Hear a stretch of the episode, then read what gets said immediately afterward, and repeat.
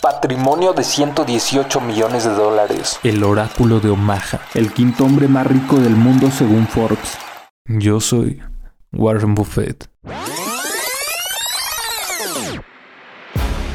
Nací en Omaha, Nebraska, en 1930.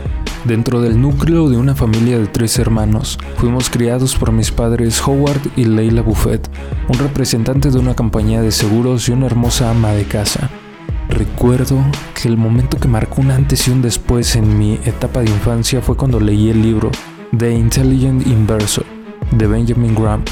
Este libro me enseñó sobre la importancia de análisis de empresas y sus fundamentos financieros antes de invertir en ellas.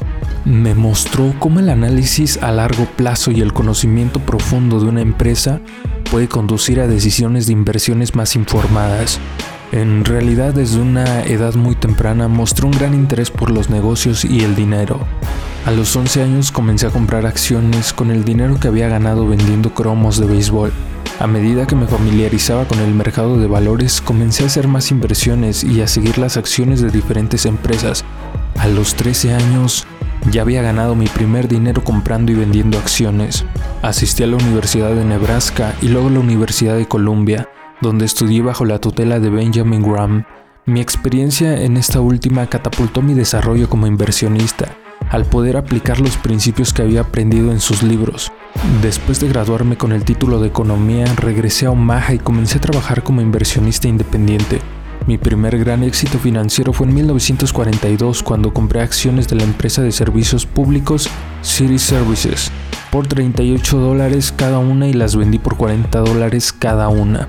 Con este dinero continué invirtiendo en acciones y aprendiendo más sobre el mercado de valores y cómo analizar las empresas. En estos primeros años hice inversiones en una variedad de empresas, desde compañías de servicios públicos hasta fabricantes de maquinaria.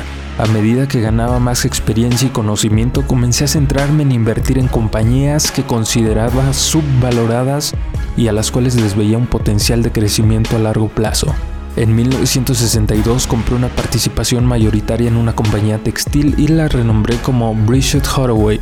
Al principio se mantenía en el centro los negocios de textilería, pero en 1965 adquirí el National Indemnity Company, una compañía de seguros que marcó un antes y un después en nuestra expansión a la industria de los seguros. En los siguientes años seguimos adquiriendo compañías e invirtiendo en una variedad de industrias como alimentos, retail, energía y servicios financieros. A medida que adquirimos más empresas y aumentaba nuestra cartera de inversiones, Bridget Hathaway se convirtió en una de las mayores compañías del mundo y una de las empresas más exitosas en términos de rendimiento de inversión a largo plazo, con activos con valor por cientos de miles de millones de dólares y participaciones en algunas de las empresas más grandes y exitosas como Coca-Cola, Apple y Wells Fargo. Además, también somos completamente dueños y operadores de varias empresas como Jayco, Dairy Queen, Fruit of the Loom, siendo ahora un gran holding. La filosofía de inversión de Bridget Hathaway se basa en los principios que aprendí de Benjamin Graham y que he seguido durante mi carrera como inversionista, buscando empresas con fundamentos sólidos y un gran margen de seguridad. Hablando de un reconocimiento, he aparecido regularmente en la lista de los más ricos del mundo de Forbes desde la década de los 80 y he sido clasificado como uno de los hombres más ricos del mundo en muchos años consecutivos. En el año 2022, Forbes me clasificó como la quinta persona más rica del mundo, con una fortuna neta estimada en 118 millones de dólares. Además de esto, también he recibido otros reconocimientos y premios a lo largo de mi carrera, incluyendo el Premio de Humanidades de la Universidad de Nebraska y Oxford, así como otros premios por mis inversiones y filantropía reconocidos por muchas organizaciones y publicaciones financieras, incluyendo el Instituto de Análisis Financiero y la revista Fortune.